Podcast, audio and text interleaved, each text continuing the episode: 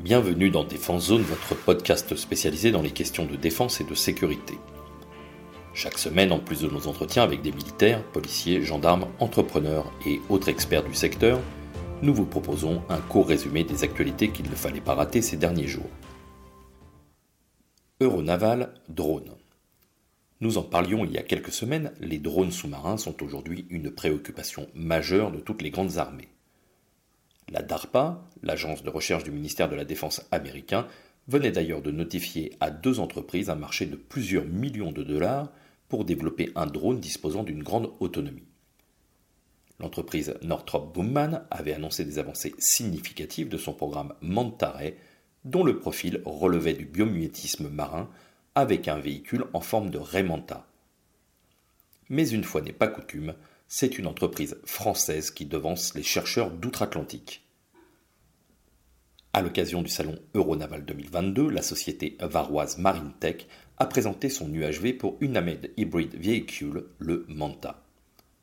Ce projet, lancé en 2019, a été soutenu par l'agence Innovation Défense et la Direction générale de l'armement, la DGA, dans le cadre de son programme rapide pour régime d'appui à l'innovation duale.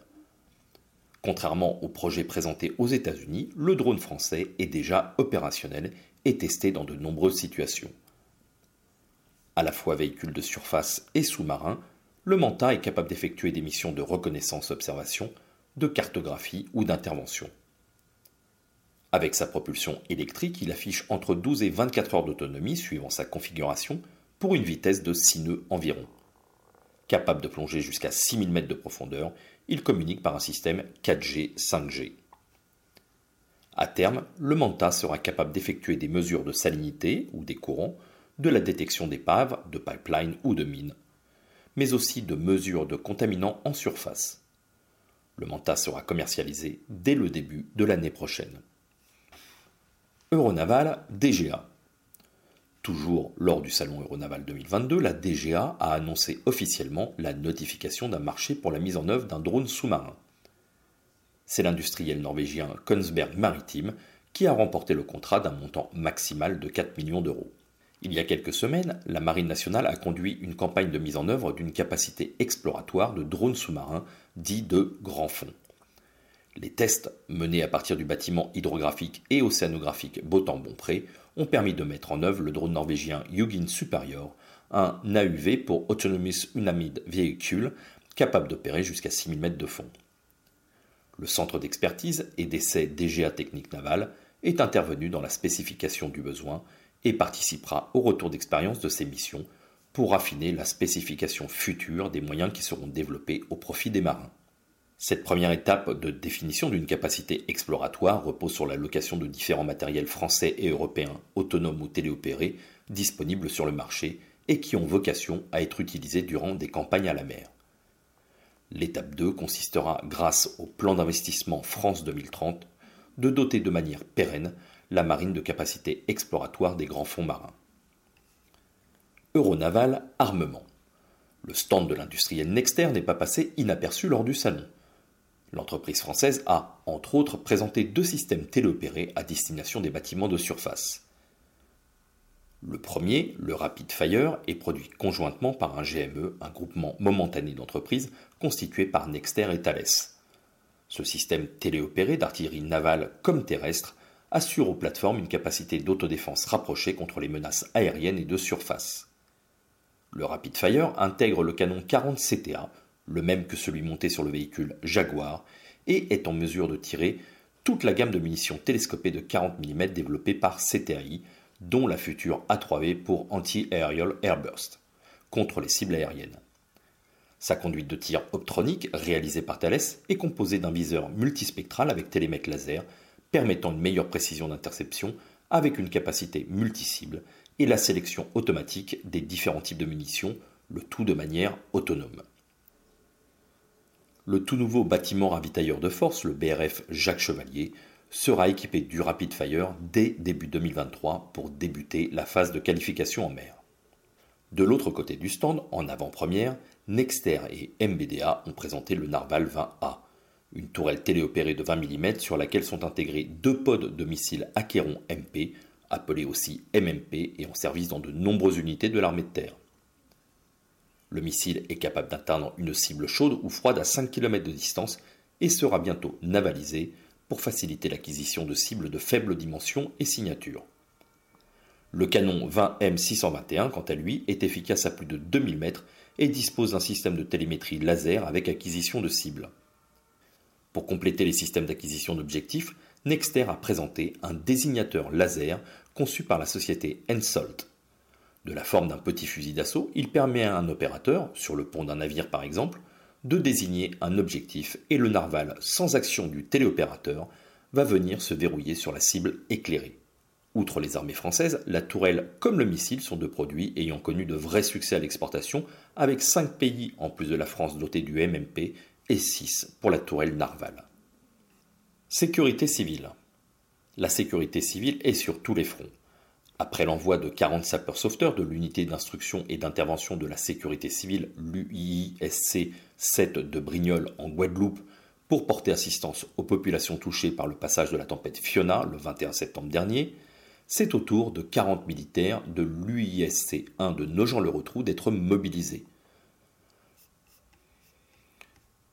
Le 13 octobre, le détachement a pris la direction du Pakistan, plus précisément dans le district de Dadou, à environ 200 km au nord de Karachi, pour être déployé dans le cadre du mécanisme de protection civile de l'Union européenne, le MPCU. Une fois encore, c'est pour leur expertise de production d'eau potable que les militaires ont été appelés. En effet, les modules de traitement de l'eau utilisés par les Français sont capables de produire jusqu'à 225 000 litres d'eau potable par jour au profit des populations sinistrées. Équipement. La DGA a réceptionné le 5 octobre 2022 le dernier lot de 9600 pistolets semi-automatiques PSA relatif à la commande effectuée le 26 avril 2022.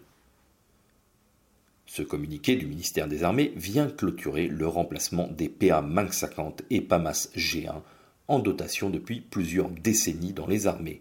Rarement un programme d'équipement aura mis aussi peu de temps pour arriver dans les forces.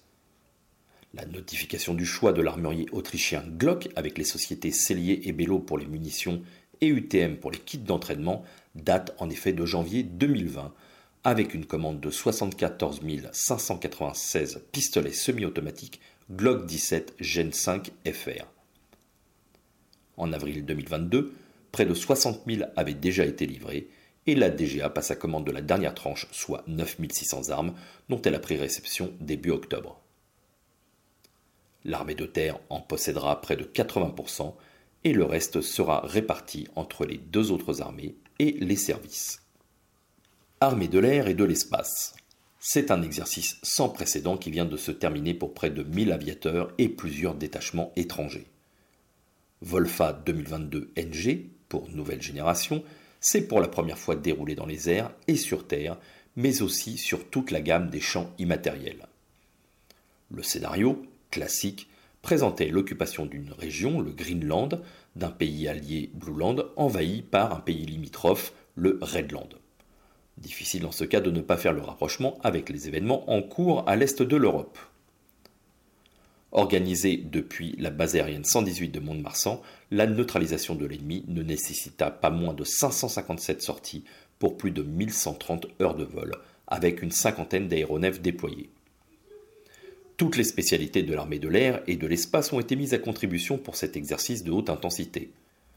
Outre la chasse et des avions de transport, on y retrouve aussi des drones, des hélicoptères, des systèmes antiaériens et des commandos de l'air. Le renseignement était aussi une composante majeure de la manœuvre avec la mise à disposition des satellites du commandement de l'espace et surtout de nombreux spécialistes de la cyberdéfense qui ont été mis à rude épreuve pendant trois semaines avec de nombreuses attaques informatiques mais aussi informationnelles, notamment par la diffusion de fake news. Démarré le 26 septembre dernier, l'exercice s'est conclu le 14 octobre. La BA-118, où était stationné le gros des forces aériennes, a aussi accueilli des unités de l'armée de terre et de la marine nationale, et des détachements canadiens, grecs, espagnols, italiens et portugais. Les bases aériennes 120 de Caso et 125 d'Istres abritaient respectivement des unités américaines et émiraties. Voilà pour l'essentiel de l'actualité cette semaine. Pour en savoir davantage sur cet univers et pour découvrir tous nos articles et reportages, rendez-vous sur notre site internet défense-zone.com. Pour plus de brèves, d'articles de fond et de photos, nous éditons également tous les trois mois un magazine papier que vous pouvez recevoir en étant abonné à notre espace premium. Il vous permettra aussi d'avoir accès à des contenus exclusifs sur nos différents supports. Vous trouverez tous les liens nécessaires dans la description de cet épisode. En attendant, nous vous souhaitons une bonne journée et nous vous donnons rendez-vous la semaine prochaine pour un nouveau résumé de l'actualité des forces de défense et de sécurité.